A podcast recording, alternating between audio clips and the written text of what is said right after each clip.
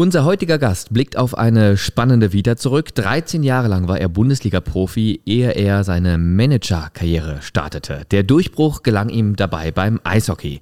Von seiner Expertise, seiner Erfahrung und auch seiner menschlich wunderbaren Art profitiert seit Mitte des Jahres nun Bayer 04. Denn er ist der Leiter Nachwuchs hier bei uns.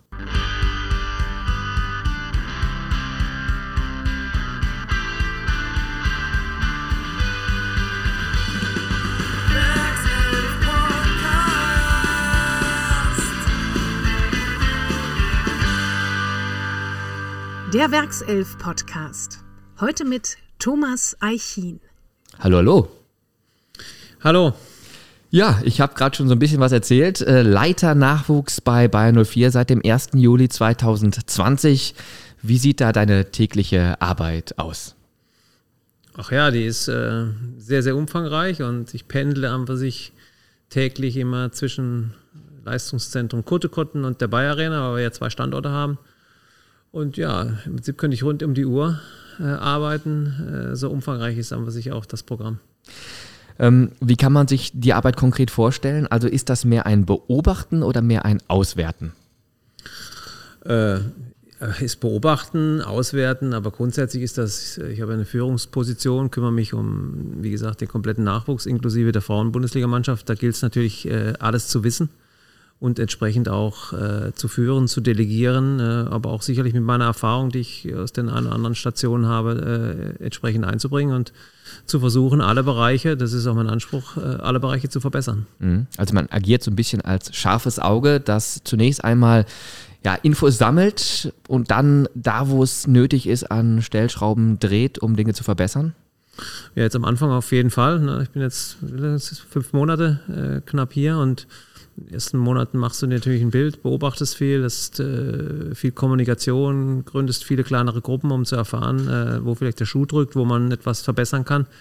Aber äh, ich denke mal, zukünftig, wenn ich komplett eingearbeitet bin, Strukturen geändert, verbessert, äh, umorganisiert habe, dann geht es einfach darum, äh, zu delegieren, zu organisieren, äh, ich sage mal auch mit der Peitsche ein bisschen hinterher zu sein. Das ist ein großer Bereich mit vielen Jugendmannschaften, völlig unterschiedlicher Art, Grundlagenbereich, Aufbaubereich, Leistungsbereich, alles völlig unterschiedliche Altersstrukturen, Personengruppen.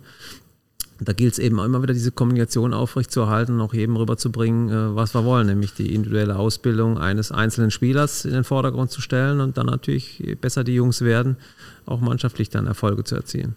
Ja, so ein bisschen ein Einblick, ähm, wie du es siehst hier bei Bayern 04 für dich, hast du gegeben bei einer Medienrunde vor etwa zwei Monaten, da hast du gesagt, der Nachwuchs war immer schon mein Steckenpferd. Ich habe darauf gewartet, dass so ein Angebot aus der Bundesliga kommt. Bei zwei, drei Clubs wäre es fast so weit gewesen, aber hier in Leverkusen hat es perfekt gepasst, auch weil meine Frau in Leichling wohnt. Und dass ich neben der Nachwuchsarbeit jetzt auch die Bundesliga-Frauen sowie die Trainerakademie in meinem Aufgabenbereich habe, das ist fast wie ein Sechser im Lotto für mich, hast du gesagt. Was ist da der Sechser im Lotto? Also was ist das Wunderbare? Weil zunächst klingt das jetzt für mich oder für den Außenstehenden als viel, viel Arbeit ja, viel, viel Arbeit auf jeden Fall, aber ich, ich glaube schon, dass eine meiner Stärken ist, äh, auch zu delegieren, auch Kommunikation sicherlich äh, etwas, was ich an für sich schon ganz gut beherrsche und mir das auch Spaß macht. Aber grundsätzlich bin ich, äh, bin ich halt immer noch auch Sportler. Ähm, und äh, habe diese, diese Bereiche selber durchlaufen, komme aus Freiburg, habe dort auch alle Jugendmannschaften, Auswahlmannschaften durchlaufen, dann wie gesagt als Profi immer auch äh, verfolgt, was Nachwuchsspieler machen und in den Stationen eben dann Kölner Haie, Werder Bremen, 60 München war Nachwuchsarbeit natürlich auch immer ein zentrales Thema. Ich habe das zwar eher geleitet oder delegiert, ist vielleicht das bessere Wort und hatte unter mir immer dann quasi diese Leiter der Leistungszentren habe mich da immer schon brennend für interessiert, äh, wie da die Entwicklung ist, was man besser machen kann. Und habe auch die letzten Jahre, als ich bei einer Agentur gearbeitet habe, Leistungszentren analysiert und beobachtet. Und wie gesagt, hatte da immer schon äh, richtig Bock drauf, sagen wir, Spieler auf eine Profikarriere vorzubereiten. Und das ist halt Sport, das ist immer noch meine Leidenschaft. Und da hast du täglich einfach mit Sporteinheiten, mit Trainern, mit Athletiktrainern zu tun. Und wenn dann, äh, ich sage jetzt mal, auch noch dazu eine Frauen-Bundesligamannschaft kommt, auch ein Bereich, den, den ich in Bremen schon so ein bisschen mitverantwortet habe und der mich auch ebenfalls sehr interessiert, dann ist das, wie ich auch schon gesagt habe, für mich schon ein Sechser im Lotto, das hier machen zu dürfen. Mhm. Also ist es praktisch auch so, ein, so, eine Art Leidenschaft, die du hier mitbringst und für die es auch ganz wichtig ist, so stelle ich mir das vor, dass man eben auch diese sportliche Expertise hast. Du warst lange Zeit selber Leistungssportler, darüber sprechen wir noch. Und ich glaube, das ist auch so eine wichtige Komponente, wenn man Sportler begleitet. Also das ist jetzt kein ähm, Job, den du jetzt so rein vom Schreibtisch weg machen kannst, weil du es mal irgendwo aus einem Handbuch heraus oder bei so einem Unilehrgang mal gelernt hast. Also das braucht schon so ein bisschen diese Empathie, dieses Einfühlungsvermögen. Wie agiert man als Sportler? Was ist da wichtig? Was war mir damals wichtig? Worauf es kommt es an? Wie denken die Sportler? Ne? Das sind alles so Dinge, die mit einfließen. Ja, ganz genau. Also ich habe das, wie gesagt, selber als, als äh, junger Spieler mitgemacht, äh, der dann irgendwann von Freiburg zu Borussia Mönchengladbach kam, als Jugendnationalspieler, welche Probleme du da hast und wie vorbereitet du darauf sein musst. Und dann auch in 14 Jahren Kölner Haie Eishockey. Und die Kölner Haie zählen zu den so einer der besten äh, Nachwuchsschmieden, äh, Talentschmieden im, im, im Eishockey. Ich weiß nicht, wie viele Spieler heute da schon den Sprung eben in die erste Bundesliga geschafft haben, die dann dort durch die Jugendmannschaften gegangen sind. Leon Dreiseitel, der in der NHL spielt, ist ein gutes Beispiel, ähm, den ich auch sehr, sehr gut kenne. Ähm, das hat mich immer schon interessiert. Und äh, auch was passiert dann auch und was musst du tun, um wirklich da anzukommen. Und das kann ich auch einem Jugendspieler sicherlich ganz gut rüberbringen, weil ich es eben alles auch selber schon erlebt habe. Mhm. Darüber gleich mehr. Eishockey noch ein großes Thema auch. Im Zuge des äh, Podcastes reden wir über deine Aufgaben am Leistungszentrum Kurte Kotten. Seit rund einem halben Jahr bist du dort im Amt. Inwiefern lässt sich schon deine Handschrift erkennen, die berühmte Handschrift? Ähm, was würdest du sagen?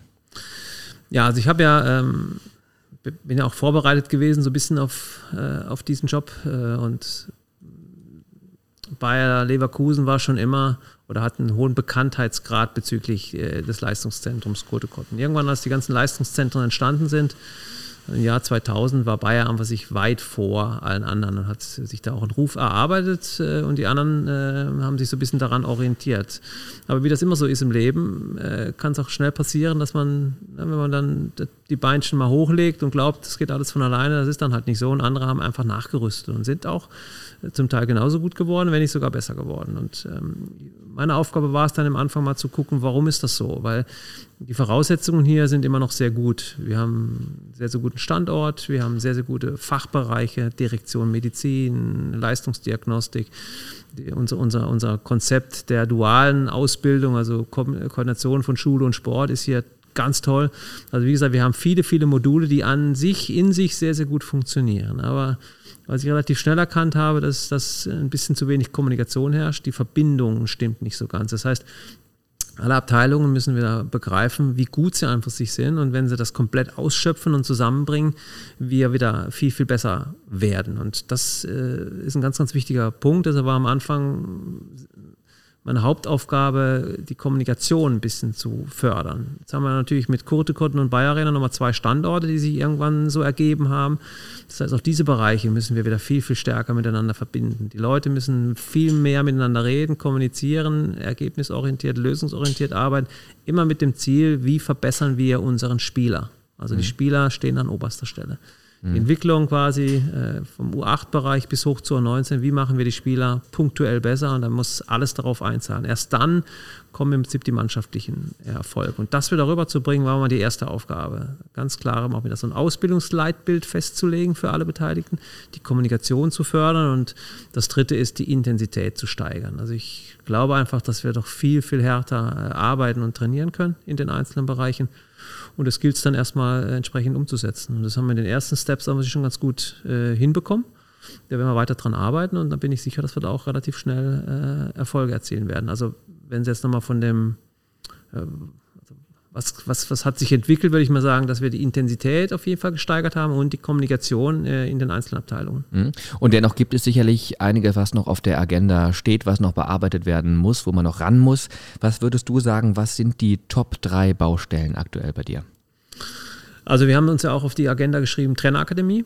Das haben wir jetzt sagen wir mal, zu dieser Saison ins Leben gerufen. Da hat Corona uns natürlich noch wieder ein bisschen Strich durch die Rechnung gemacht, weil wir die Dinge nicht so umsetzen konnten, äh, wie wir wollten. Aber das wird ein, ein Schlüsselthema sein, nämlich die Verbesserung äh, unserer Trainer. Der Trainer, wenn er den Trainerschein gemacht hat, ob A-Schein, B-Schein, Elite B-Lizenz, ist das damit eben nicht getan, sondern der muss aber sich stetig weiterentwickelt werden, sonst versauert er auch irgendwann mal in seinen U-Mannschaften. Die wollen auch eine eigene Entwicklung haben, die Jungs, aber die musst du auch stetig coachen. Also das ist eine, eine Baustelle, die wir haben werden, die wir sukzessive angehen werden. Da werden wir sicherlich auch mal mit einem Eishockey-Trainer uns verbinden, wir werden auch mal rausfahren, aber im Prinzip brauchen die, die Trainer eine, eine individuelle Entwicklung genauso wie der Spieler. Das mhm. ist ein, eine Baustelle. Dann das zweite, habe ich gerade schon ein bisschen angesprochen, ist auf jeden Fall äh, die Intensität zu steigern. Also wir müssen einfach die Jungs auf den Profisport vorbereiten. Die wird immer höher werden, je höher sie spielen. Eine U19-Mannschaft bei uns als letzte Entwicklungsstufe, die muss einfach sich schon profihaft trainieren. Die müssen fit sein, wenn die nach oben kommen. Darf der Trainer nicht sagen, die sind nach einer halben Stunde platt gewesen, sondern die müssen eher äh, nochmal eine Schippe drauflegen können. Das ist eine, eine Hauptbaustelle. Und das dritte, wie gesagt, ist ebenfalls, äh, was ich gerade schon ein bisschen erklärt habe, wir müssen einfach sich diese Pfunde, die wir hier haben bei Bayer Leverkusen, das ist schon sehr, sehr gut, die müssen wir wieder alle in die Waagschale werfen, verbinden und äh, mit, wie gesagt, mit dem Ziel, den Spieler besser zu machen. Das sind schon mal die drei Hauptziele, die ich mir erstmal gesteckt habe für diese Saison. Und dann werden wir gucken, ähm, wie sich das entwickelt. Ähm, wird sicherlich irgendwann nochmal ein Thema sein, wenn wir scouten, von außen Spieler dazu zu holen, welche Qualität, welche Klasse haben die. Mhm. Momentan ist es bei uns schon so, dass wir äh, eine hohe Durchlässigkeit haben. Das heißt bei uns, dass Spieler, im Grundlagenbereich bei uns sind, U8 bis U11, äh, war auch immer das Ziel von Bayer Leverkusen, die so weit wie möglich, äh, ich sage jetzt mal nicht durchzuschleppen im positiven Sinne. Also die, und das, da haben wir eine Quote von 40 Prozent bis zu U19. Das ist schon, das ist schon erstaunlich, muss ich sagen, weil ich es bei anderen Vereinen eben sowas nicht vorfinde. Der, der Durchschnitt ist da bei 2 Prozent in Deutschland. Also da machen wir wirklich richtig gute Arbeit. Das heißt im Prinzip, dass die Spieler, die bei uns sind, die sind zufrieden bei uns, weil mhm. wir uns auch um sie kümmern. Ne? Also wenn ich unsere pädagogische Abteilung mal nehme, ähm, also wir, wir kümmern uns um alles, was Schule angeht, Hausaufgabenhilfe, Elternbegleiter haben wir jetzt nochmal engagiert. Wir kümmern uns um, um präventive Maßnahmen, Gesundheit und und und. Das ist wirklich vorbildlich man muss dann nur immer irgendwann entscheiden, ist es das, was uns auch hilft, um diesen Spieler in die erste Mannschaft zu bringen. Der Spagat ist es, ne? So, und klar ist es schön, wenn wir uns da in allen Bereichen eine Goldmedaille abholen, aber letztendlich zählt ja nur, wie viele Spieler kriegst du aus dem Nachwuchsbereich äh, in den Profifußball. Mhm. Das ist nächste, das nächste Ziel. Wir müssen viel, viel mehr Spieler äh, aus der U19 heraus in den Profisport bekommen. Ja, und ähm, das ist natürlich auch ein ganz wichtiger Punkt deswegen, weil es ähm, hier keine zweite Mannschaft gibt. Es gibt ja verschiedene Modelle, wie man sowas macht. So sehe ich das zumindest. Also es gibt ja Profivereine, die haben eine zweite Mannschaft in der dritten Liga oder in der, in der Regionalliga auch oftmals. Äh, ob das jetzt ähm, Schalke ist oder Köln oder dritte Liga zum Beispiel Bayern München 2, Dortmund 2 in der Regionalliga West und so weiter. Ähm, Leverkusen hat dieses Modell nicht. Deswegen auch wichtig, dass die U19 schon fast profimäßig funktioniert, damit eben da ja direkt der Step gemacht werden kann, weil es diesen Zwischenstep mit zweiter Mannschaft nicht gibt? Ja, ganz genau. Also wie gesagt, äh, ich hatte bei Werder Bremen eine zweite Mannschaft. Die meisten zweiten Mannschaften spielen in der, in der vierten Liga. Ja. Es gibt nur wenige, die in der dritten Liga spielen. Ich glaube momentan nur eine mit nur eine. Bayern München. Ähm, wie gesagt, das ist ein Pro und Contra zweite Mannschaft. Also ich bin kein Freund von einer zweiten Mannschaft, nur um U19-Spieler so ein bisschen zu verlängern und fast schon so eine Art Ruhekissen, okay, du hast jetzt komplett ausgebildet, jetzt willst du sie nicht verlieren. Das bringt den Jungs auch relativ wenig. Also, wie gesagt, es gibt viele Pros für eine zweite Mannschaft, aber auch viele Kontras. Und irgendwann hat sich Bayer entschieden, das auf diese Art und Weise zu machen. Dann müssen wir aber dafür sorgen, dass die U19 wirklich auf einem ganz, ganz hohen Level ist. Wie gesagt, da muss das Ziel sein, dass wir viel mehr Spieler in den Profisport bekommen. Nicht unbedingt in den Champions League-Kader von Bayer Leverkusen. Das ist eine ganz schwere Aufgabe. Da werden es immer nur die Top-Jungs schaffen, dann wirklich dort auch Fuß zu fassen.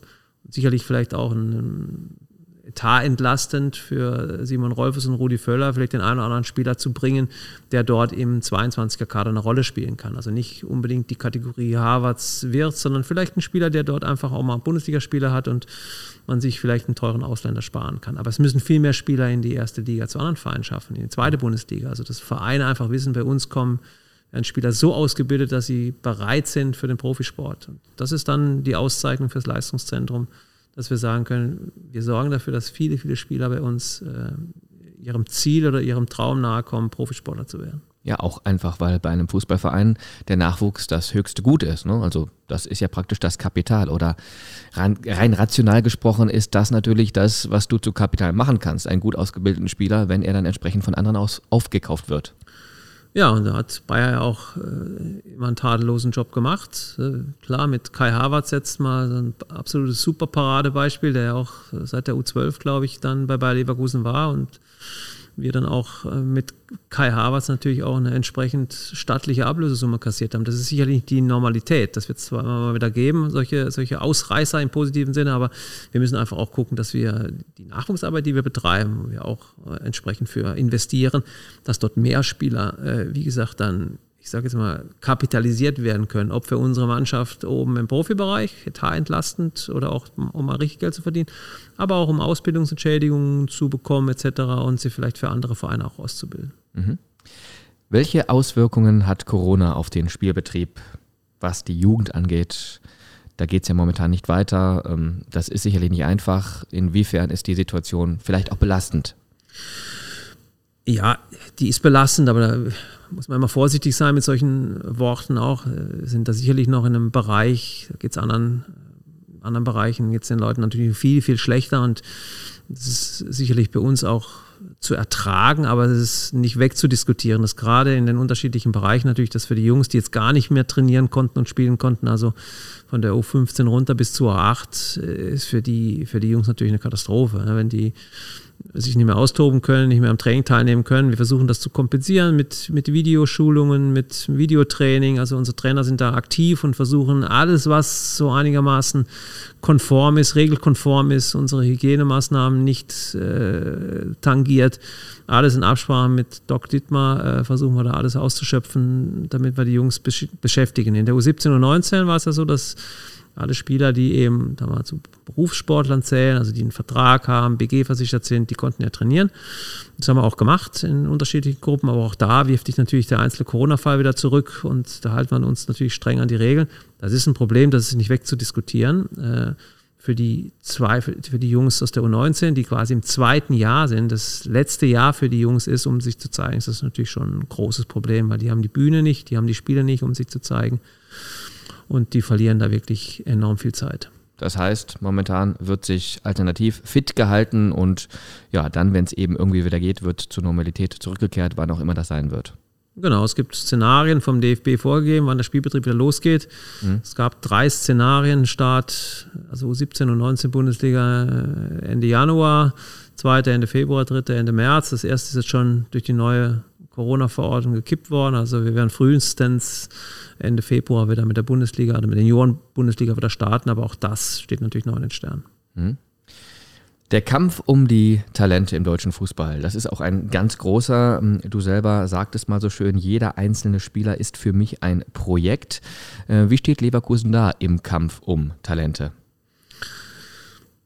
Ja, also in erster Linie halten wir uns natürlich auch an gewisse Regeln. Also man sollte also tun, nicht nicht in Gebieten will, dann U8 bis U12 und dort eben bei Vereinen die Spieler abspenstig machen. Also wir haben auch so ein bisschen unsere, ich sag's mal, Etikette. Äh, aber grundsätzlich sind wir natürlich auch auf der Jagd, auf der Suche nach dem Top-Talent. Und gerade wenn es dann mal irgendwann 15, 16 Jahre alt, äh, da sind natürlich alle Vereine in der Bundesliga auf der Jagd nach den Top-Talenten, um die Kader zu komplettieren. Wie gesagt, du kannst nicht jeden ausbilden.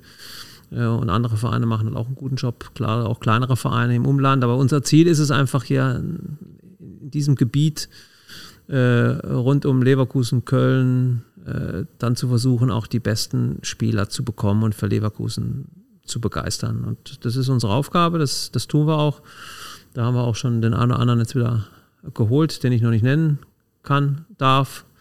Ähm, aber da sind wir in ganz guten Gesprächen und irgendwann U17, U19 geht es natürlich darum, wenn du deinen Kader anguckst, die Jahrgänge anguckst, wo kannst du punktuell noch den Kader verbessern, aber immer auch mit dem Ziel, nicht nur diesen Kader zu verbessern, um bessere Platzierung zu erreichen, sondern mit dem Ziel, der muss auch eine Perspektive haben, äh, bei Bayer Leverkusen in den Kader zu rutschen oder wenigstens dann im zweiten Step, äh, dass wir sagen, das wird ein Profisportler. Mhm.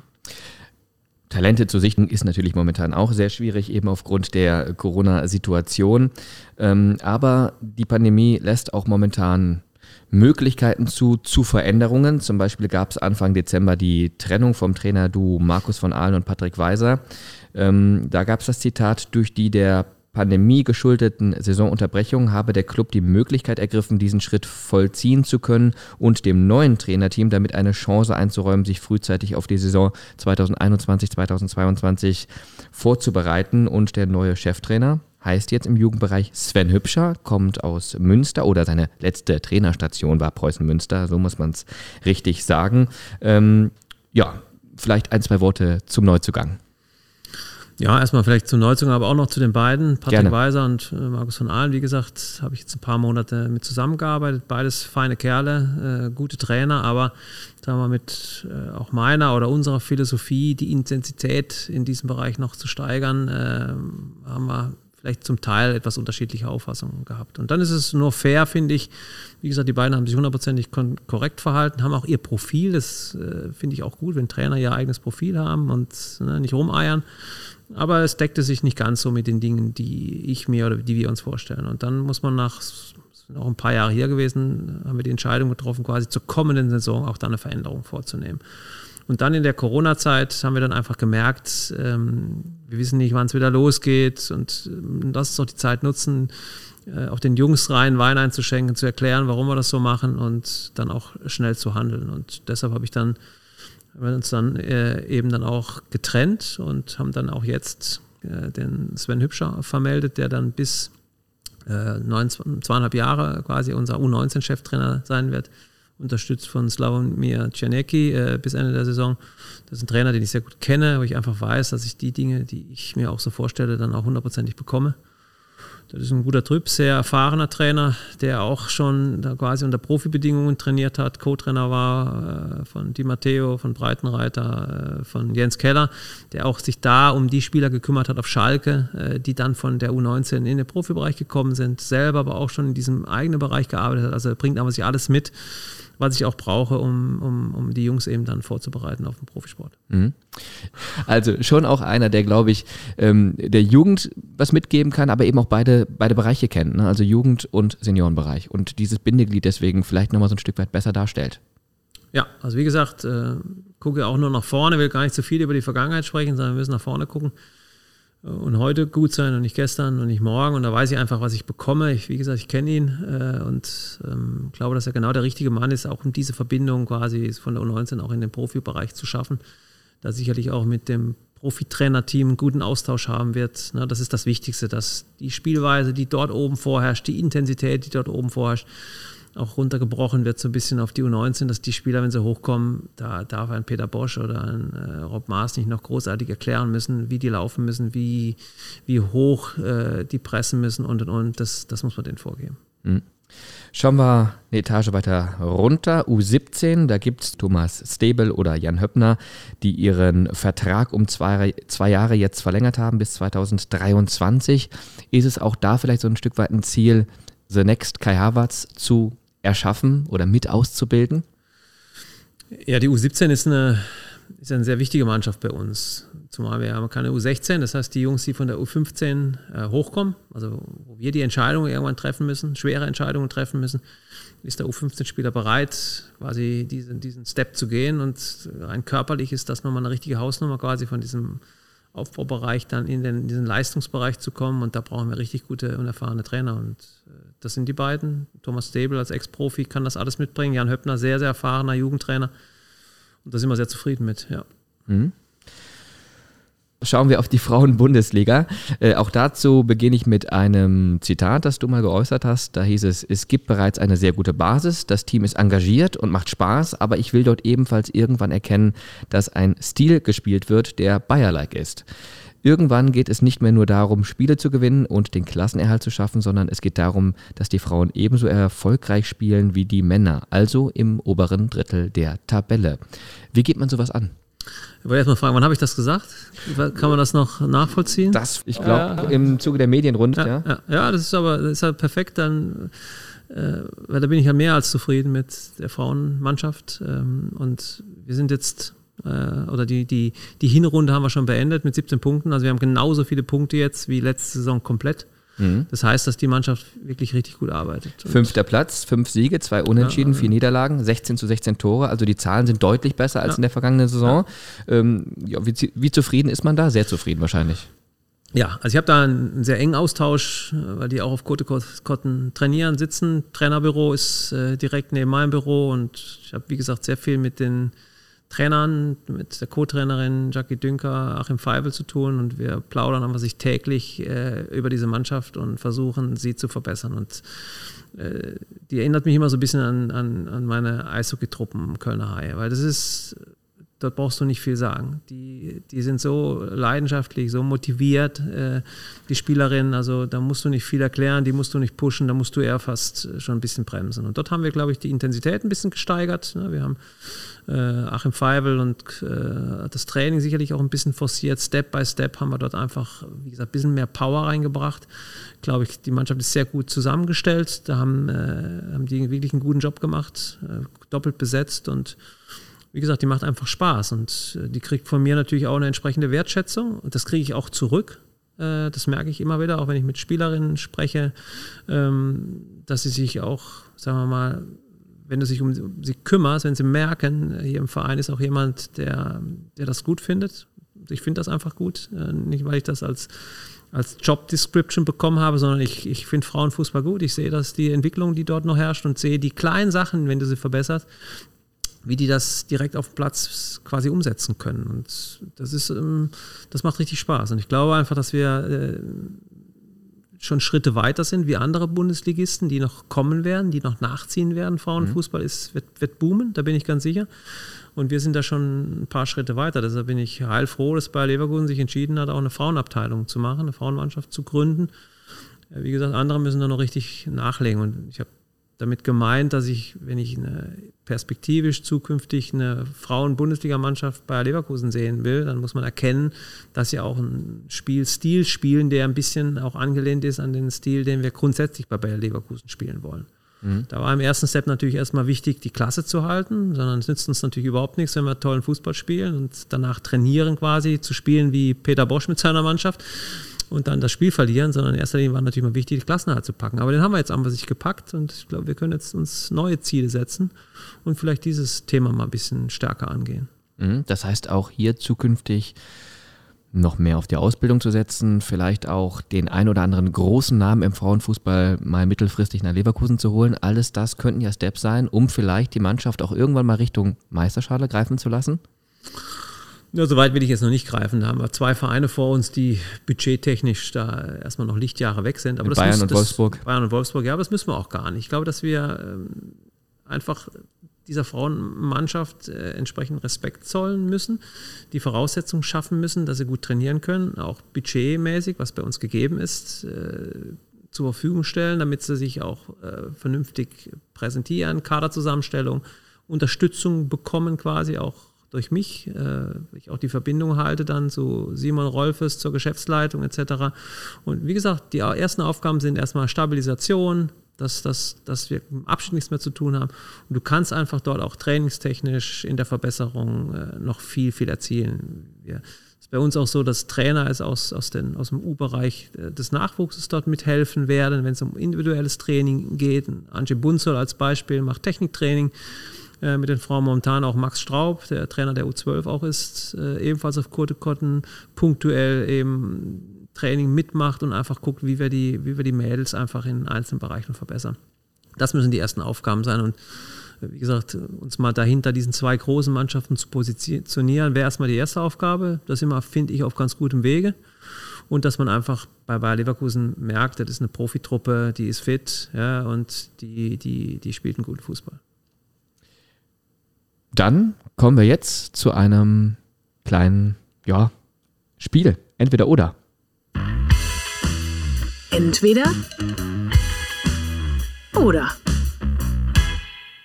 Das ist ein Format, das genauso einfach ist, wie es klingt. Ich gebe zwei Optionen vor und du darfst dich entscheiden und auch gerne argumentieren, warum du dich entsprechend entschieden hast. Erstens, Vater oder Opa? ist bei mir beides der Fall. Also, Deswegen. Äh, momentan äh, äh, mehr Vater. Karate oder Krafttraining? Krafttraining.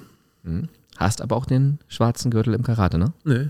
Also nee? Ich, nee, ich komme zwar, habe da auch gerne immer ein bisschen geboxt, aber Karate war eher äh, nicht mein Thema, sondern eher dann Boxen. Aber komme ich natürlich äh, nicht zu, habe zwar Sandsack im, im Keller, aber an für sich, wenn ich Zeit finde, eher äh, Krafttraining. Okay. Wie oft kommst du da dazu unter der Woche bei deinen Aufgaben? Ja, das Schöne ist ja, wenn du bei einem Sportverein arbeitest, ist meistens auch irgendwo immer ein Kraftraum in der Nähe oder eine Laufstrecke. Und wie gesagt, die Tage auf Kurtekotten sind lang. Äh, wir haben ja meistens auch sieben Tage Programm, Spiele, wenn es normal läuft. Und da findet man immer mal Zeit, eine halbe Stunde in den Kraftraum zu kommen. Unter Anleitung oder nimmt man da so ein paar Skills aus seiner Profikarriere, wo man weiß, auch das hat mir damals gut getan? Beides. Also wir haben ja auch Trainer bei uns und gucken mir auch immer gerne wieder was Neues ab. Im Bereich äh, Fitness gibt es ja immer wieder neue Dinge, die man umsetzen kann. Ich habe sicherlich in meinen 14 Jahren Kölner High viel von den Eishockey-Jungs äh, mitgenommen, die in dem Bereich wirklich sehr, sehr hart äh, trainieren und macht mir immer wieder Spaß, äh, eine Handel anzupacken. Mhm. Aber dann Ganzkörpertraining, ne? Also mir auch ähm, Feinmuskulatur und so weiter und so fort, Athletik, ähm, nicht jetzt ja. klassisch äh, 100 Kilo Bankdrücken, 20 Mal. Nein, 100 Kilo ist, ist viel, aber auch äh, so Sachen, eine Kombination aus allem. Mhm. Also einfach Fitnesstraining macht mir Spaß, äh, ob das jetzt das Laufen ist oder ob es Krafttraining ist. Ich versuche mich fit zu halten. Das ist auch immer etwas, wo ich ein bisschen Vorbild sein äh, möchte. Wenn ich, wenn ich von meinen Mannschaften einfordere, dass ich, dass unter meiner Führung es einfach sich immer fitte Mannschaften sein müssen, das ist eine Bedingung bei mir, dann möchte ich natürlich auch mit gutem Beispiel vorangehen. Buche oder Eiche? Eiche, das ist, egal ob welcher Baum jetzt gemeint ist, aber Eiche ist mein Spitzname. Vegan oder vegetarisch? Vegetarisch. Mhm. Du also, bist Vegetarier auch schon lange, ne? So. Ja, ich habe da immer mal wieder Pausen äh, gemacht, aber grundsätzlich ist das eher meine bevorzugte äh, Ernährung. Noch nicht mal, was so um die Ernährung geht, sondern ich bin ein sehr tierlieber Mensch und äh, freue mich an, was ich selber, dass ich das so hinbekomme und dass ich diese Ernährungsweise bevorzuge. Tut dir das gut? Das tut mir auch gut, natürlich, tut mir körperlich auch, auch gut. Vegan habe ich auch mal ein bisschen probiert, ist aber, ist aber schwierig dann immer in der Umsetzung und äh, deshalb komme ich mit, mit, dem vegetarischen Stil weil das besser klar. Sportfreund oder Tierfreund? Ja, also da muss ich leider sagen, beides. Also kann ich gar nicht. Ich, wie gesagt, ich bin sehr tierlieber äh, Mensch, kann in, in vielen Bereichen äh, auch mal ganz schön rau sein, aber bei Tieren dann eher nicht. Hübsch oder hübscher? ja, dann nehme ich jetzt mal hübscher, das passt zu der, passt zu der Zeit. Puck ins Tor oder an den Kopf? Puck ins Tor, Puck an den Kopf. Ich weiß nicht, äh, worauf du anspielst. Puck in, Auf die Anekdote damals in Bremen. Ja, die war dem, lustig. Die, kannst du gerne nochmal für uns erzählen? Ja, es ging aber sich damals darum, dass äh, ich der Meinung war, dass die Bayern äh, in jedem Spiel bevorzugt werden vom Schiedsrichter ist auch, finde ich, immer noch so, dass äh, die Mehrzahl der Entscheidungen äh, komischerweise in kleinen Bereichen immer zugunsten der Bayern ausfallen, weil sie einfach diese Power haben, diese Macht auch haben auf dem Platz. Die Schiedsrichter sind da immer so ein bisschen in so kleinen Situationen immer eher pro Bayern. Und das habe ich festgestellt, habe das auch analysiert und habe es dann auch vom Spiel gegen Bayern München mit Werder Bremen auch kundgetan. Wollte ein bisschen provozieren, sicherlich auch. Wollte ähm, ja, auf dieses Spiel hin auch die Schiedsrichter mal ein bisschen sensibilisieren. Und da hat sich natürlich der Karl-Heinz Rummenigge und Matthias Sammer berechtigterweise richtig aufgeregt. Und der Matthias Sammer dann, glaube ich, gesagt, ich habe wohl Puck an den Kopf bekommen bezüglich meiner Eishockey-Karriere. Und das war, was ich kenne. Wir kennen uns ja. Und in der Pressekonferenz habe ich das dann auch entsprechend erwidert und habe gesagt, das stimmt wirklich, ich habe mal Puck an den Kopf bekommen. Und habe auch dann die Ärzte nochmal gefragt, ob das wirklich bleibende Schäden dann beinhalten kann. Und das war an sich ganz lustig auf dieser Pressekonferenz. Matthias und ich haben uns dann beim Spiel getroffen, haben wir, haben wir herzlich drüber gelacht. Das Spiel haben wir leider gnadenlos verloren. Man hatte trotzdem den Versuch, mit dieser Story so ein bisschen vielleicht äh, Einfluss zu nehmen. Auf jeden Fall eine lustige Anekdote, die damals tatsächlich auch Wellen geschlagen hat. Also ich glaube, das hat jeder irgendwie mitbekommen. Ähm, mit welchen 04 Charaktereigenschaften würdest du dich selbst beschreiben? Fleißig auf jeden Fall. Ähm, auch normalerweise ist aber bodenständig. Das sind so die zwei Sachen, glaube ich, die man, bin schon jemand, der gerne auch lange äh, auch bei einem Verein ist. Und Bayer Leverkusen ist auch ein Verein, der in der Wahrnehmung, finde ich, so eine, so eine bodenständige Haftung auch hat. Man fühlt sich hier schon das kriege ich auch mit bei den Mitarbeitern, die ich jetzt gesprochen habe. Das ist schon ein Vorzeigeunternehmen, Vorzeigeverein. Und mhm. da bin ich auch stolz, dass ich jetzt hier dazugehöre. Und mal, fleißig, Bodenständigkeit, das sind schon Eigenschaften, äh, die ich einfach sich habe. Mhm. Ja gut, das waren jetzt nur zwei. Ja, viel mehr weiß ich. Ordentlich? Ja, in verschiedenen Bereichen bin ich ordentlich, aber weiß nicht, ob das immer so positiv ist. Also jetzt nicht so. pedantisch. Pedantisch bin ich an sich nicht. Ne. Abergläubisch? Ja, das bin ich schon. Ja, immer so wieder merkt man dann doch, äh, was man dann doch immer macht, um dann meistens aber immer nur, um das nächste Spiel zu gewinnen. Also der Aberglaube beschränkt sich bei mir einfach sich eher darauf, äh, das nächste Spiel zu gewinnen. Also ich gucke, ob sich immer, es fängt jetzt, egal ob das die Frauenmannschaft ist, ob das ein 19-Spiel ist, was habe ich das letzte Mal gemacht, was wir gewonnen hatten und das versuche ich dann auch wieder zu machen.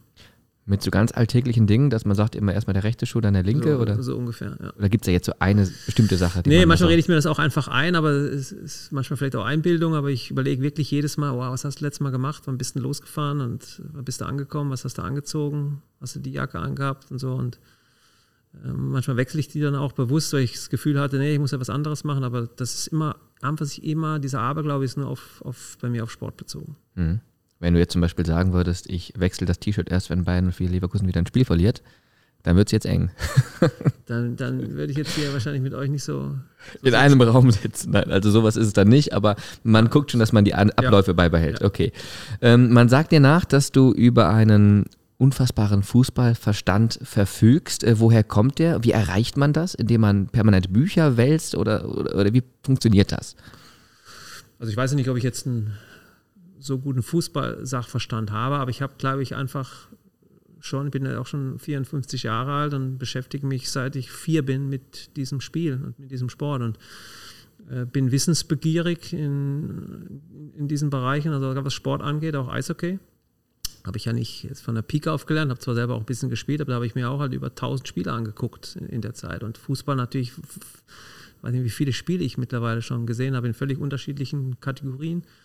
Und da eignest du dir halt einfach was an und auch in, der, in, den Dialogen, das mache ich halt auch pausenlos mit den Trainern. Jeder hat ja eine, eine eigene Ansicht vom Fußball und äh, Trainingsphilosophien. Mich interessiert das einfach. Ich bin keiner, der ein Buch liest, also ein Buch liest mit einer Geschichte, das ist für mich furchtbar langweilig, sondern wenn ich was mache, dann gucke ich eher, ob ich mich in solchen Bereichen verbessere. Und das tue ich einfach sich auch täglich. Ich versuche mich täglich weiterzubilden, zu lernen. Wenn ich mir ein Training angucke von äh, von, von Peter Bosch, dann versuche ich daraus eben zu lernen. Wie macht er ein Fußballkonditionstraining? Warum macht er das? Wie lässt er das spielen? Und gucke halt auch zum Leidwesen meiner Frau zu Hause pausenlos Fußball. Mhm. Also wie ein Schwamm wird da neues Wissen aufgesaugt, ja. viel, viel Fußball geguckt. Wie viele Fußballspiele hast du in diesem Jahr gesehen?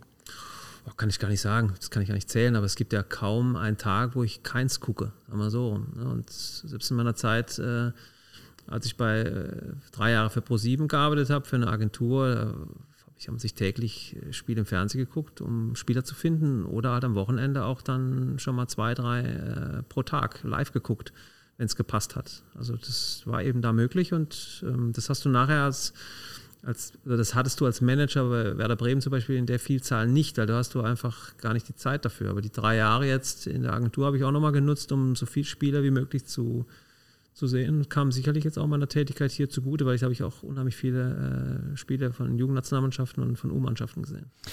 Und du schaust das, ohne dass du manchmal das Gefühl hast, jetzt wird es ermüdend, weil ich zum Beispiel, ich gucke auch viel Fußball, sicherlich nicht so viel wie du, aber ich habe oftmals den Eindruck, also bei diesem Spiel, da kannst du 80 Minuten netto, kannst du da mal beiseite lassen. Das, das war nichts. Und dann wirklich diese zwei, drei Highlights, das ist ganz nett, aber äh, du hast ja auch oftmals Spiele, wo einfach, ja, ist nicht vergnügungssteuerpflichtig. Nee, das habe ich nicht. Ähm, wenn ich jetzt wählen müsste zwischen einem äh, Champions League-Finale, was ich Barcelona gegen Real Madrid und auf dem anderen Programm kommt äh, SV Sandhausen äh, gegen Kräuter Fürth, dann gucke ich Sandhausen gegen Fürth. Warum? Weil, wie gesagt, dieser, dieser ganz große Sport oben, den gucke ich mir auch ganz gerne mal an, aber ich bin viel interessierter an Dingen, wo ich einfach mehr mitnehme. Klar, der Top-Fußball oben, der muss mir ja keiner mehr erklären. Da muss man, das sieht man ja, wie toll die spielen und was für ein System die spielen und wie der Ball läuft und die technische Brillanz, die dahinter steht. Aber für mich ist es viel interessanter, andere Spiele zu gucken oder ein Frauenfußballspiel zu gucken und da mal ein Spiel, äh, keine Ahnung, auf Sport 1 äh, in der vierten Liga. Das sind eher Spiele, die mich, die mich interessieren, weil die mich auch einfach persönlich dann auch wieder weiterbringen. Ja, sicherlich auch eine Antwort, die nicht jeder geben würde, aber sehr interessant auf jeden Fall, auch mal aus dieser Sicht das Ganze mal äh, nachvollziehen zu können. Ähm, es gab für dich einen recht frühen Einstieg in deine zweite Karriere, so nenne ich es jetzt mal, denn ähm, parallel zum Profisport absolviertest du bereits 93 bis 95 in diesen beiden Jahren dein Diplom Sportmanagement Studium in Düsseldorf. So eine bewusste Vorbereitung auf das Leben nach dem Sport? Ja, also ich habe ja immer mal geguckt, irgendwann merkst du ja, wenn du einen Brief aufsetzt, äh, dass du Schwierigkeiten hast, das richtig zu äh, formulieren. Wenn du immer nur quasi Profispieler bist, immer nur trainierst und faktisch auch alles vorgegeben bekommst. Und irgendwann habe ich halt entschieden, 27, äh, 28 Jahre, komm, ich muss noch was nebenbei machen. Habe dann dieses Studium gefunden. Damals steckte noch so in den Kinderschuhen IST, Sportmanagement, hatte dann das Gebiet Konzeption von, von Freizeitanlagen und Vereinsmanagement. Und es hat halt Spaß gemacht. Das konntest du nebenbei wunderbar machen. Habe dann auch äh, absolviert und mein Diplom da erworben und wusste dann zu diesem Zeitpunkt aber auch schon, ja gut, wenn sich mal eine Gelegenheit bietet, im Fußball da irgendwas zu machen, dann, dann machst du das. Und die hat sich dann halt ergeben, relativ schnell. Ich habe dann meinen Stammplatz bei Borussia Mönchengladbach nicht mehr so sicher gehabt. Patrick Andersen damals, ein Topspieler kam und ich habe eben nicht mehr so viele Spiele gemacht und habe dann irgendwann mit mit 29, 30 Jahren entschieden, wow, ich will jetzt einfach nicht mehr irgendwo zweite Liga spielen, nicht mehr ins Ausland, sondern ich gucke jetzt, ob ich das vielleicht forciere. Und der damalige Manager Rolf Rüßmann hat dann gesagt, komm, mach das bei mir. Fängst als Marketingassistent an, spielst noch in der zweiten Mannschaft und startest halt so dieses Projekt. Ich habe das bei einem Trainerschein noch gemacht, ich habe A-Lizenzinhaber, die habe ich noch gemacht äh, nebenbei und auch das immer so ein bisschen verfolgt, aber im Grunde habe ich, äh, wollte ich in dieses Management rein. Habe es mhm. dann, auch, dann auch gemacht. Habe es dann kurioserweise dann nochmal zweieinhalb Jahre später dann nochmal Bundesliga gespielt. Bin nochmal quasi vom Schreibtisch nochmal auf den, auf den Platz geschmissen worden von Rainer Bonhoff damals. Das war der damalige Trainer. Habe mhm. dann nochmal vier Bundesligaspiele gemacht, aber habe dann quasi mit dem Jahr, glaube ich, 98 Dezember dann aufgehört, äh, Bundesliga zu spielen. Ja. Und bis auf ein Jahr in Nürnberg hast du die komplette Karriere in Gladbach verbracht. Ähm, das gab es früher noch häufiger, ne? Also da mhm. ist man jetzt nicht unbedingt alle paar Jahre mal gewechselt, sondern diese Vereinstreue war früher wirklich noch ein, ein hohes Gut. Ja, ich habe mich da bei dem Verein immer wohlgefühlt und gab sicherlich auch das eine oder andere Angebot, aber ähm, war es nicht so, dass ich dafür jetzt äh, Borussia verlassen musste. War auch die richtige Entscheidung, wie gesagt. Dann durfte ich dort eben drei Jahre lang quasi äh, vom Marketingassistenten zum Marketingleiter äh, aufsteigen. Für mich eine ganz, ganz prägende Zeit. Wenn du da mal merkst, äh, wo der Hase langläuft, wenn du dann wirklich mal im normalen Arbeitsleben ankommst, abends noch trainierst, äh, Wochenende für die zweite Mannschaft spielst, gleichzeitig aber auch noch für die Bundesligamannschaft quasi VIP-Bereiche organisierst etc. Also es war eine harte und prägende Zeit und für mich auch für meinen heutigen Job eben ganz, ganz wichtig, weil ich kann beurteilen, was man machen muss in verschiedenen Bereichen, egal was das ist. Ich habe es alles selber schon gemacht. Ich rede in den meisten Bereichen immer auch aus, aus Erfahrung. Mhm. Das ist ganz wichtig, auch als Ex-Profi, dass du da nicht direkt in irgendeine Chefrolle rückst, was ja auch öfters mal passiert. Das ist nicht gut, sondern du musst auch mal diese, diese Bereiche kennenlernen. Das habe ich drei Jahre gemacht. Mhm.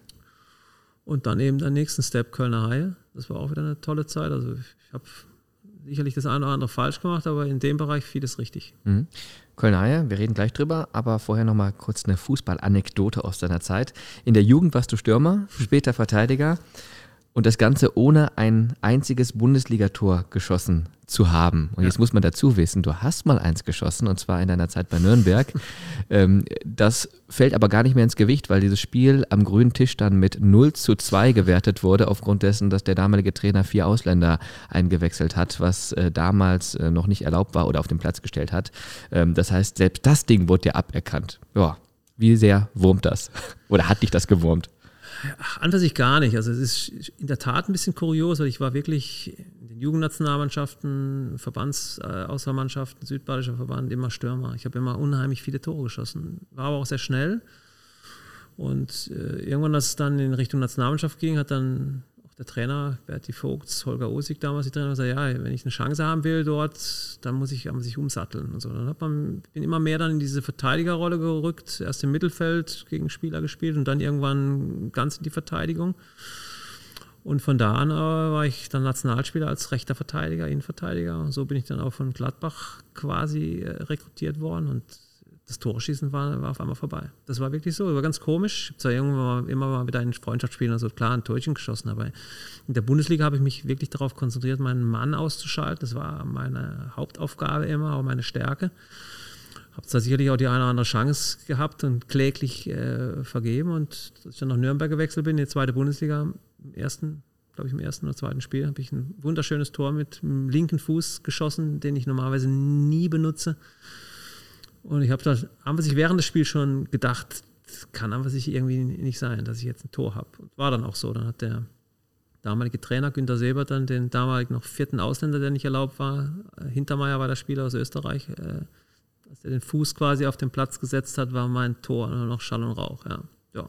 Aber das war nicht schlimm. Äh, also besser dann in die Statistik eingehen als jemanden, der gar kein Tor geschossen hat, als, als eins. Das ist ja auch langweilig. okay. Bevor wir über Eishockey sprechen, lassen wir uns jetzt nochmal von einem ehemaligen Mitspieler eine kleine Anekdote über dich erzählen.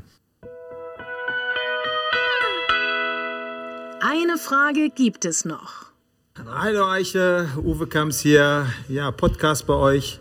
Fragen über dich. Ich habe auch noch ein bisschen was auf Lager, eine Geschichte. Aus der Dusche, heiße Geschichte, nein, nicht so schlimm.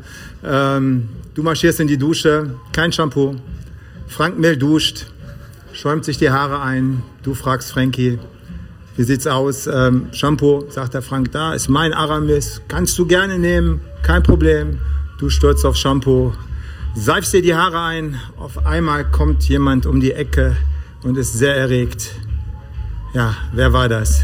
Den Rest darfst du jetzt erzählen. Ich weiß es. Und ich hatte auch ganz viele tolle Geschichten mit der Person. Ja, dann war Feuer frei. Ja, das ist also, wenn du als junger Spieler äh, zu einem Verein kommst, ich war damals ja 18 Jahre alt und da äh, musst natürlich immer aufpassen, was die älteren Spieler mit dir machen. Da gibt es sicherlich auch noch die eine oder andere mehr. Die war auch gut. Äh, ja, das Shampoo war von Jupp Heinkes, äh, der da überhaupt nicht erpicht war und ich mich entsprechend zurechtgestutzt hat, wie ich es denn wagen könnte, sein, sein Shampoo zu äh, benutzen. Ja, haben sich natürlich alle kaputt gelacht. Ja, und ja, war, war ein guter Einstand bei Borussia in der Dusche.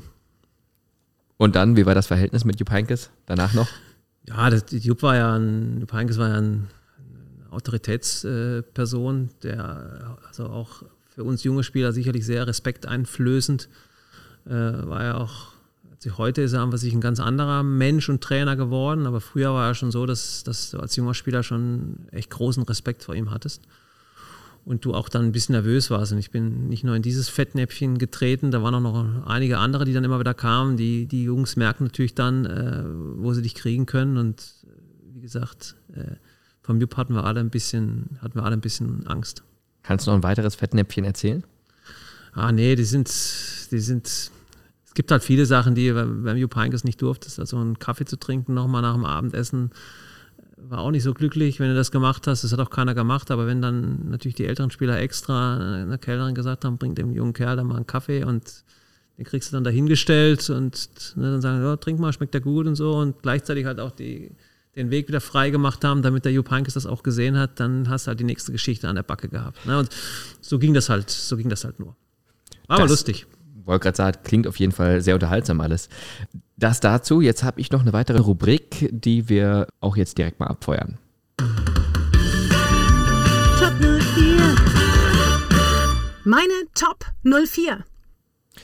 Genau, da gibt es natürlich vier Rubriken: Tor, Abwehr, Mittelfeld, Sturm und ähm, die talentiertesten Spieler, denen du in deiner Karriere begegnet bist, die kannst du entsprechend jetzt mal in diese Kategorien mit entsprechend platzieren. Und wir beginnen natürlich im Tor. Also da gibt es ja viele richtig gute, aber der mich schon beeindruckt hat, äh, der mich auch mal fürchterlich weggehauen hat, das war Toni Schumacher. Welche Szene war das? Das war im Spiel, im Spiel glaube ich, gegen, hat er bei Bayern München gespielt und äh, bin ja nicht oft im Strafraum gewesen, aber daran kann ich mich noch erinnern, war dann irgendwie am Ball und dann kam der raus und mit einer Wucht hat er mich weggehauen. Ähnlich wie beim Spiel Deutschland-Frankreich. Nicht ganz so schlimm, aber da war schon einfach ein Typ, äh, Toni Schumacher, ja, also das war schon eine Erscheinung äh, auf dem Platz und auch außerhalb des Platzes und so, deshalb ist der mir immer auch noch so ein bisschen äh, in Erinnerung. In der Abwehr. Boah, das, das ist nicht einfach zu beantworten. Da gibt es einfach äh, unglaublich viele, viele Spieler. Da muss ich, das würde ich gerne mal hinten anstellen. Da muss ich mal kurz nachdenken noch. Gehen wir vielleicht eher. Ja. Im Mittelfeld. Das ist ganz klar Lothar Matthäus. Für mich äh, der beste Spieler, so den ich in meiner Zeit erlebt habe. Einfach äh, komplett in allen Bereichen. Wie gesagt, ich habe jetzt nenne jetzt mal nur die Spiele, auch die, gegen die ich selber gespielt habe. Ansonsten natürlich, aber da kommen wir vielleicht auch noch mal zu, zum Spieler, der, der für, auch für mich halt auch ein kleiner Gott war. Im Sturm. Ja, da, ich komme jetzt mal, Diego Maradona ist für mich halt auch jetzt zwar ein Mittelfeldspieler, aber auch ein bisschen im Sturm. Das ist schon ein Spieler gewesen, den wir in, also alle in meinem Alter, die gespielt haben, war das einfach der Spieler. Für mich der beste Spieler, den es jemals gab äh, auf diesem Planeten, weil er einfach, der wird auch heute noch im fitten Zustand, wird er auch heute noch äh, ganz locker mitspielen können. In irgendeiner Konstellation gegen ihn gespielt mal? Wir haben ein Freundschaftsspiel mal gehabt, aber ansonsten nicht, leider nicht. Äh, immer nur äh, bewundert äh, im Fernsehen äh, geguckt. Aber das war schon einfach ein, das war schon ein klasse Spieler. Und Abwehrspieler noch, glaube ich, habe ich immer natürlich ein bisschen geguckt. Die italienischen Abwehrspieler, die fand ich immer ganz, äh, ganz gut. die habe ich immer so ein bisschen verfolgt, wie die, wie die gespielt haben. Also Giuseppe Bergomi war so ein Spieler, den fand ich ganz gut. So, dann sprechen wir jetzt über Eishockey. Ein spannender Sport, wie ich finde, der, du hast gerade schon gesagt, vielleicht nicht die Beachtung findet, die er finden müsste, ähm, wo ein unfassbares Tempo herrscht, eine extrem hohe Highlightdichte auch für die neutralen Sportzuschauer, die einfach ein schönes Spiel sehen wollen, immer wieder etwas, was man empfehlen kann. Und ich habe mal gelesen, dass du ähm, um direkt mal so eine Überleitung zu schaffen zum Eishockey, zu deiner Funktion beim Eishockey, dass du immer einen Puck auf dem Tisch liegen gehabt hast, der immer auf den wichtigsten Unterlagen lag. Ist das korrekt und ist das immer noch so?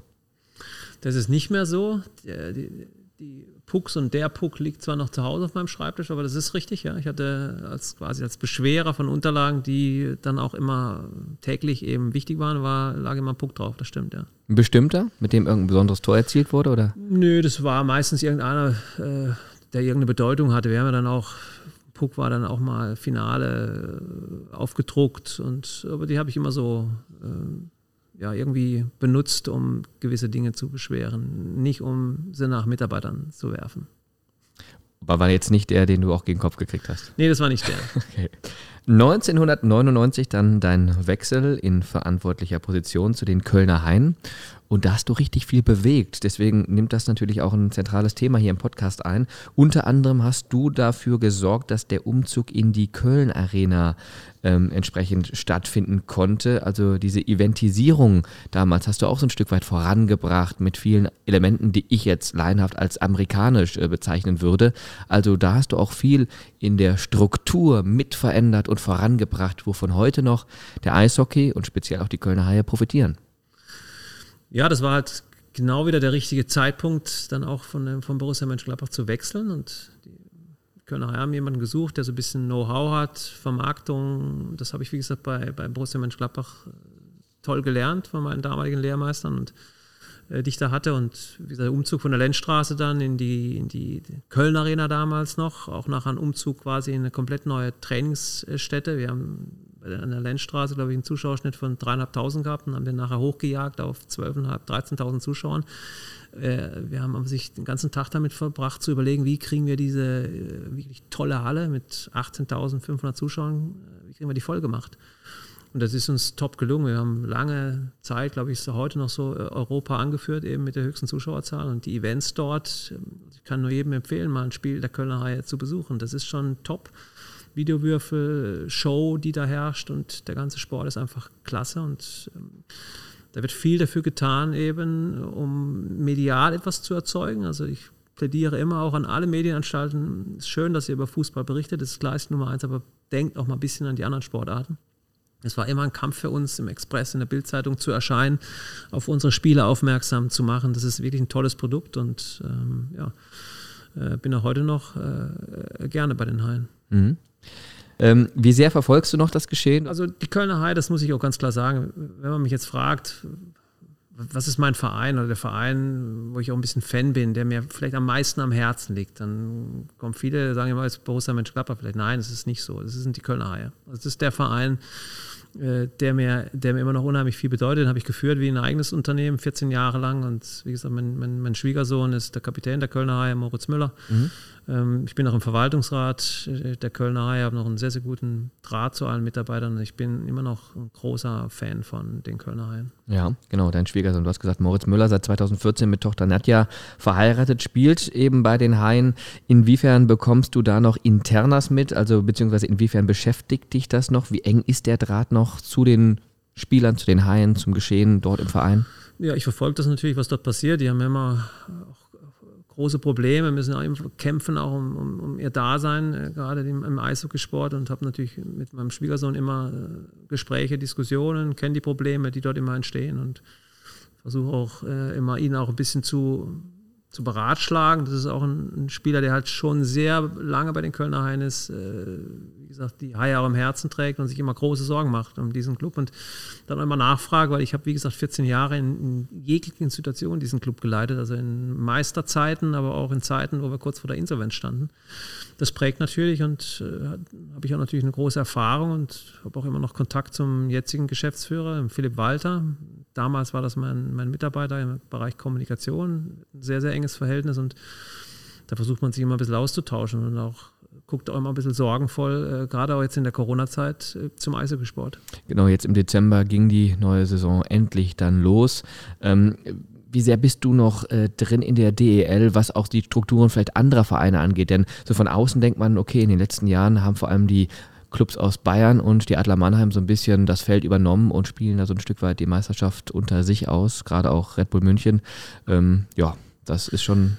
Ja, es ist immer so, dass die Eishockey-Vereine nach wie vor äh, nicht Mäzenatentum gef äh, geführt sind, aber es ist schon so, dass natürlich gerade Mannheim mit, mit, mit, mit Hopp äh, und, und, natürlich auch RB München natürlich mit, mit äh, Red Bull natürlich extrem gute Förderer haben. Und äh, die Kölner Haie ist natürlich ein, sicherlich eine große Nummer im Eishockey vom Namen her sowieso, aber es ist nicht so, dass man da irgendwelche verrückten Dinge macht. Und das muss man akzeptieren, dass andere Vereine da ein bisschen finanziell besser ausgestattet sind. Und das ist im Eishockey schon ganz gut planbar. Also je mehr Geld du hast, da kannst du schon auch, kann ich schon ganz gut beurteilen, auch gezielt eben Spiele einkaufen und du kriegst auch dann meistens, was du einkaufst. Also mhm. das ist im Eishockey einfacher, äh, sagen wir mal, einen Kader zusammenzustellen, der dann in irgendeine Region kommt, als im Fußball. Und die, die Haie haben ihre Rolle, haben jetzt sicherlich zuletzt nicht so performt, wie sie es gerne hätten, haben einen Unterstützer mit dem Herrn Gotthard dort, der das wirklich toll macht, den ich damals noch quasi mit integriert habe in diesen Club und hoffe, dass er das noch lange macht und die Haie nach wie vor ihren Stellenwert als Top-Marke im Eishockey behalten. Ja, das ist unserer, das ist unser Rheinland-Club, die Kölner Haie, deswegen sicherlich auch viele aus Leverkusen, die da immer mal wieder gucken, ja. wie machen es denn die Jungs ähm, hier vom Rhein. Ähm, generell, ja, kann man schon sagen, ist natürlich auch der Vorteil zum Beispiel bei Mannheim da, dass man keinen Fußball-Bundesligisten hat. Der Waldhof spielt in der dritten Liga, da ist das Feld bereitet. Da ist es auch so, wenn man in den Mannheimer Hauptbahnhof einfährt, dann steht da direkt ganz groß in Lettern geschrieben am Hauptbahnhof äh, Eishockey Stadt Mannheim. Das hast du natürlich in Köln nicht. Da spielt der FC, da hast du mit der Viktoria auch noch einen Fußball-Profi-Club. Äh, da ist alles so ein bisschen anders gelagert. Ähm, können trotzdem nochmal so eine Entwicklung stattfinden, die dazu führt, dass die Haie vielleicht mittelfristig, langfristig nochmal irgendwann um die Meisterschaft mitspielen könnten? Oh, das glaube ich schon. Also das, da, da kann man gerade im Eishockey, in so einem Playoffs geht, kannst du immer mal wieder, wenn du eine gute Saison hast äh, und diese Mannschaften eben vielleicht nicht auf Top-Niveau agieren, kannst du ins Finale rücken. Das ist ja auch, weiß nicht, wann das letzte Mal Halbfinale war, oder, das ist so lange auch nicht her. Und das kann man immer schaffen. Das ist im Eishockey schon möglich. Dafür sind sie auch gut genug. Aber ich glaube einfach, die müssen sich weiterhin als, als Marke äh, wieder präsentieren, so wie man die Haie eben kennt. Das ist eben ein, auch ein Club, der auch, auch auf Nachwuchsspieler setzt. Und das machen sie schon, das machen sie schon sehr, sehr gut. Äh, aber viel wichtiger ist, dass es Eishockey überhaupt überlebt. Das ist ganz wichtig. Mhm. Ähm, wie siehst du da die Chancen?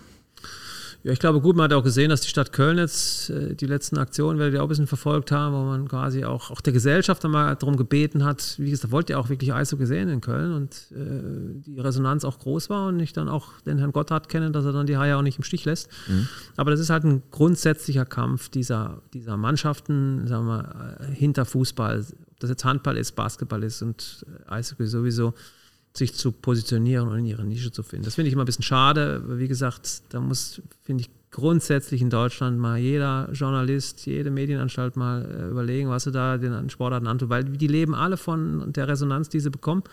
Da muss viel, viel mehr äh, auch über solche Sportarten mal berichtet werden und lässt man vielleicht mal den einen Bericht mal weg äh, über Fußball, den du schon 15 Mal gelesen hast und bringst mal viel, viel mehr über solche Sportarten. Mhm. Damit die Zuhörer vielleicht mal das ein Stück weit einschätzen können, wie die, Groß, wie die Größenordnungen sind oder das Kräfteverhältnis zwischen Fußball und Eishockey. Ähm, wie beziffert sich so ein Durchschnittsetat einer Eishockeymannschaft gegenüber einer Fußballmannschaft in Deutschland? Ja, die sind auch äh, schon nicht so gering. Ne? Das sind natürlich auch enorme Spannen im Eishockey. Gibt es natürlich die kleinen Vereine, Straubing, Schwenningen, äh, Bremerhaven, die natürlich kleine Etats haben, aber so ein Etat, der Kölner Hai, der, der wird sich auch schon 8, 9 Millionen haben. Also es ist schon so ein bisschen Drittliga-Niveau äh, und die müssen aber auch immer wieder gucken, wie sie das alles reinholen. Ne? Da ist halt keine Fernsehpräsenz, entsprechend die Sponsorings sind nicht so hoch, das heißt, die leben einfach sich davon, dass die Zuschauer haben, dass die Hallen voll sind, dass du über, die, die, über diesen Sport sprichst. Und entsprechend, wenn die Hallen voll sind, ist natürlich ein Kreislauf, dann sind auch die Sponsoring-Einnahmen höher, weil klar, jeder Sponsor will auch, dass die Halle voll ist und auf die Bande guckt und es hat einfach zu wenig Fernsehpräsenz, hat diese Sportart.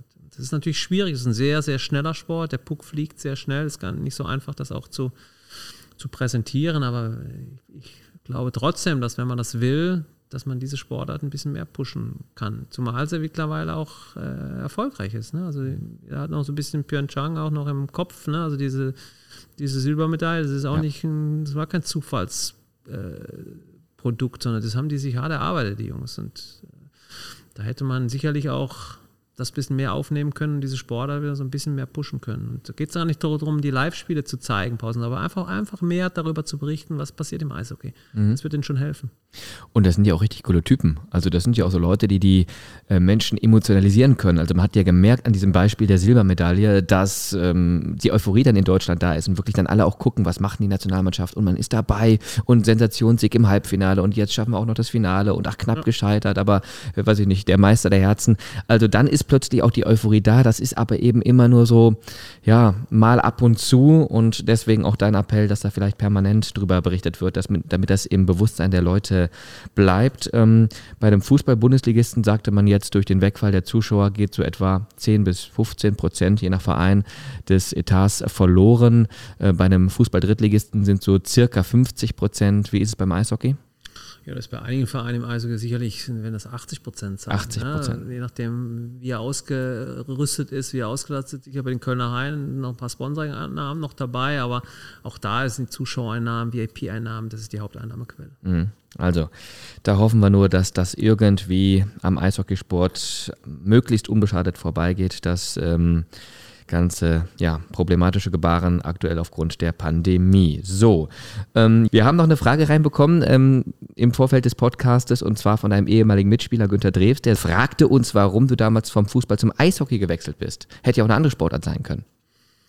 Ja, Günter Drews, mit dem bin ich Europameister geworden, 1984, ist mhm. er dann nach Leverkusen äh, gegangen. Netter Kerl, ja, einfach zu beantworten. Ich bin halt auch ein großer Eishockey-Fan, komme aus Freiburg, habe dort auch ein bisschen immer Eishockey gezockt. Äh, Freundeskreis waren Eishockeyspieler und ähm, als dann das, das Angebot der Kölner Haie kam, quasi so ein bisschen dieses Fußball-Know-how, Marketing etc.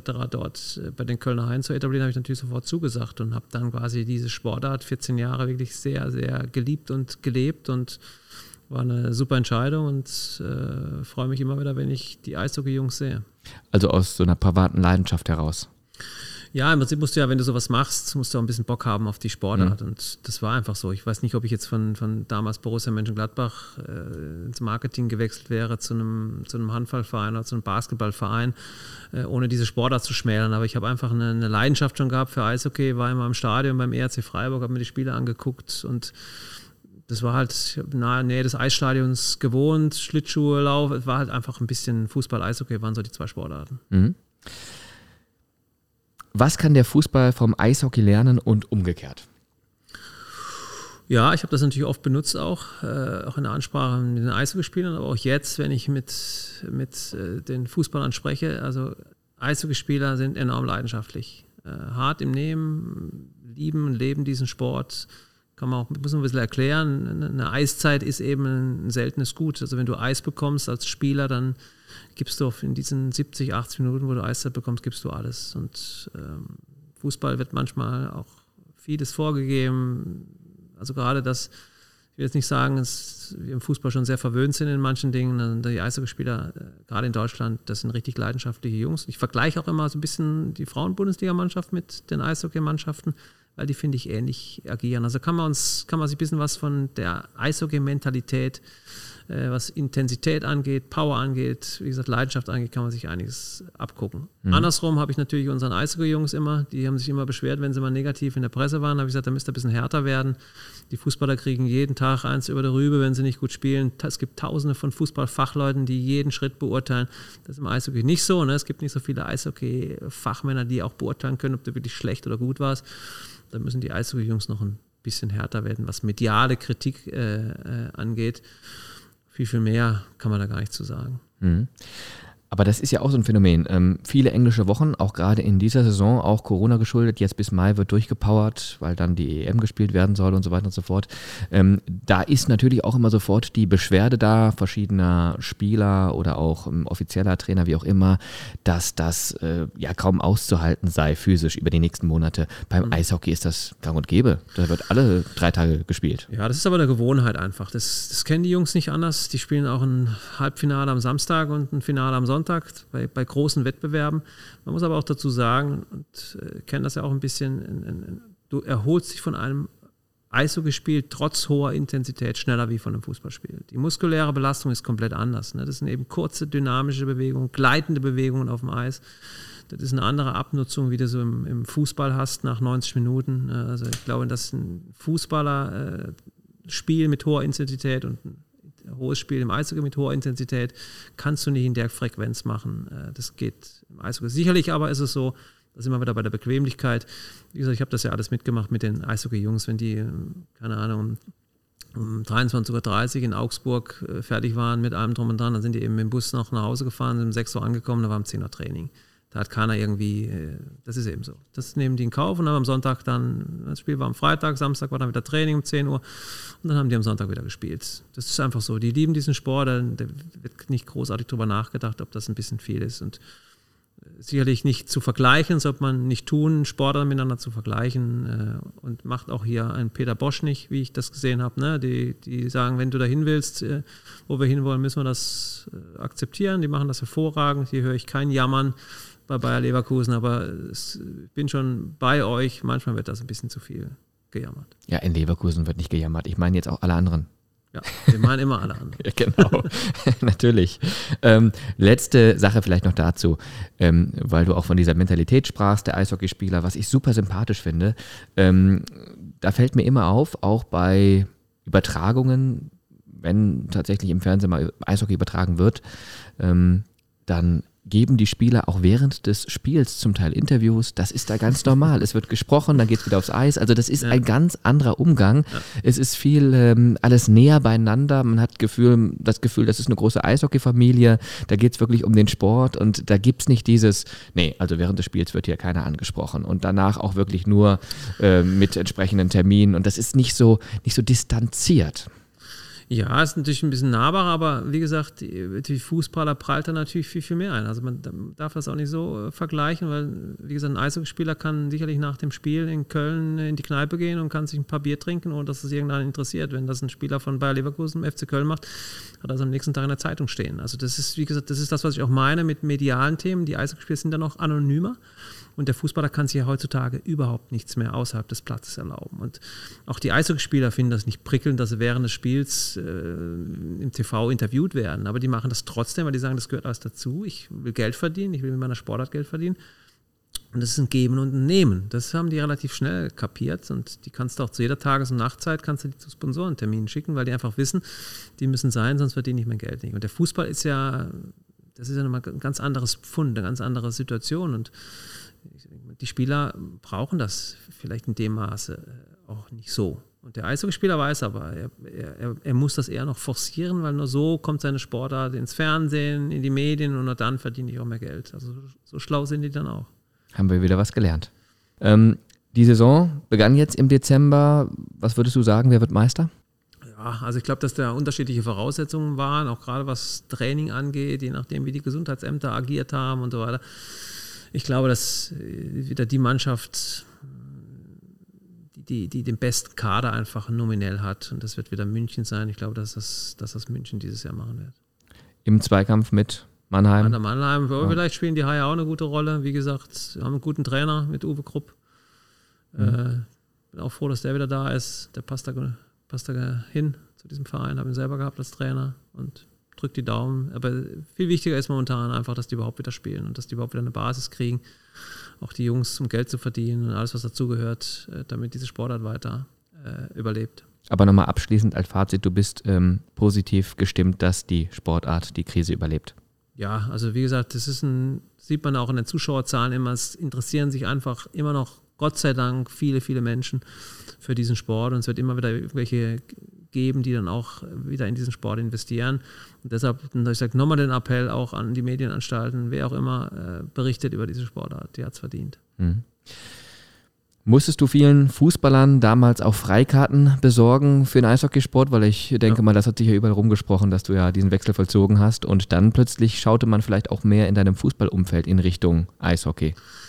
Ja, ich habe viele für Eishockey begeistert, das auf jeden Fall. Klar, großen Bekanntenkreis aus dem Fußball gehabt. Also Spieler von Borussia Mönchengladbach auch, oder Max Eber, der war super oft da, Uwe Kamps natürlich, aber auch viele von Bayer Leverkusen waren immer da, haben teilweise sogar mit Eishockey gespielt. Ja. Sami Hypia war oft bei uns, wir haben gemeinsam Eishockey gezockt bei uns in der Halle, haben so eine kleine Truppe immer gehabt, die gespielt hat und dann hat er mal gefragt, ob er mitspielen kann. Da habe ich gesagt, klar. Und brauchst du, brauchst du Ausrüstung, habe ich ihn gefragt. Dann hat er gesagt, nein, habe ich alles. Und Als Finne. kam dann mit zwei Schlägern, kompletter Montur, kam er vorbei, komplett profihaft ausgestattet und konnte richtig gut Eishockey spielen.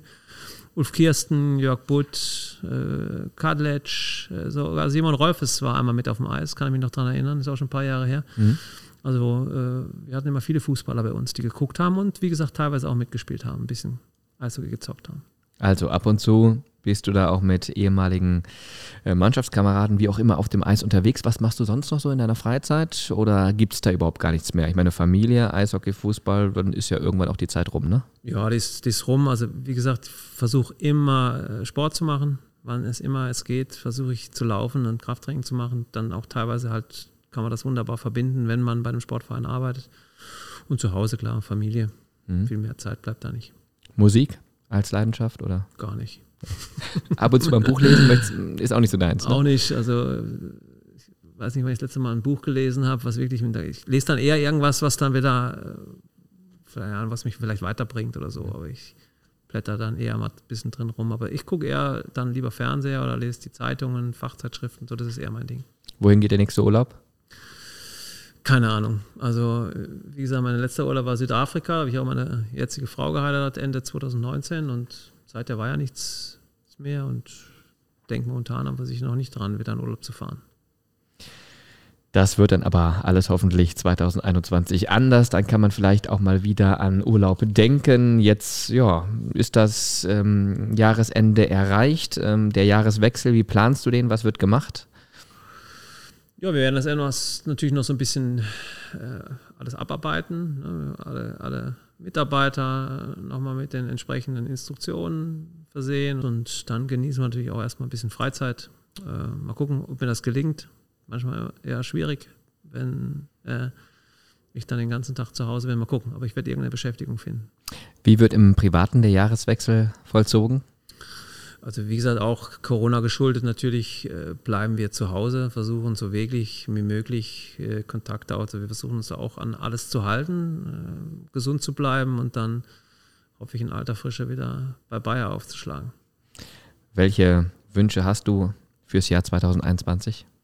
Ja, die Wünsche sind klar, Gesundheit. Äh, und, und, diesmal muss man sagen, nicht nur für sich selbst, sondern eben für alle, dass wir das alles überstehen. Das ist eine schwierige Zeit und da müssen wir alle, müssen wir alle anpacken.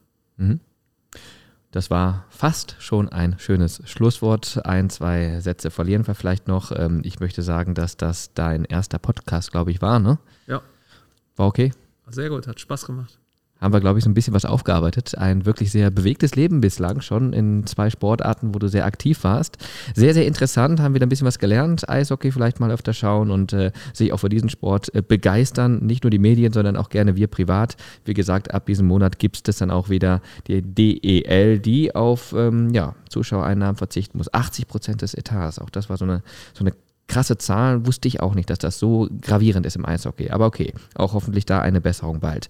So, dann darf ich allen Werkself-Podcast-Hörerinnen und Hörern einen ähm, ja, gelungenen Jahreswechsel wünschen. Alles Gute natürlich auch für 2021. Und die nächste Folge gibt es dann wieder am Dienstag, den 12. Januar, also in 14 Tagen dann die nächste Folge Werkself Podcast. Bis dahin alles Gute, tschüss und ciao und der Gast hat immer das letzte Wort, also bitte. Ja, kann ich nur sagen, hat Spaß gemacht hier. Bin froh, dass ich hier bei Bayer bin und äh, sag mal, bleibt alle gesund. Bis negativ, bald. ne? Wegen Test. Bleibt negativ. bleibt negativ, ganz genau.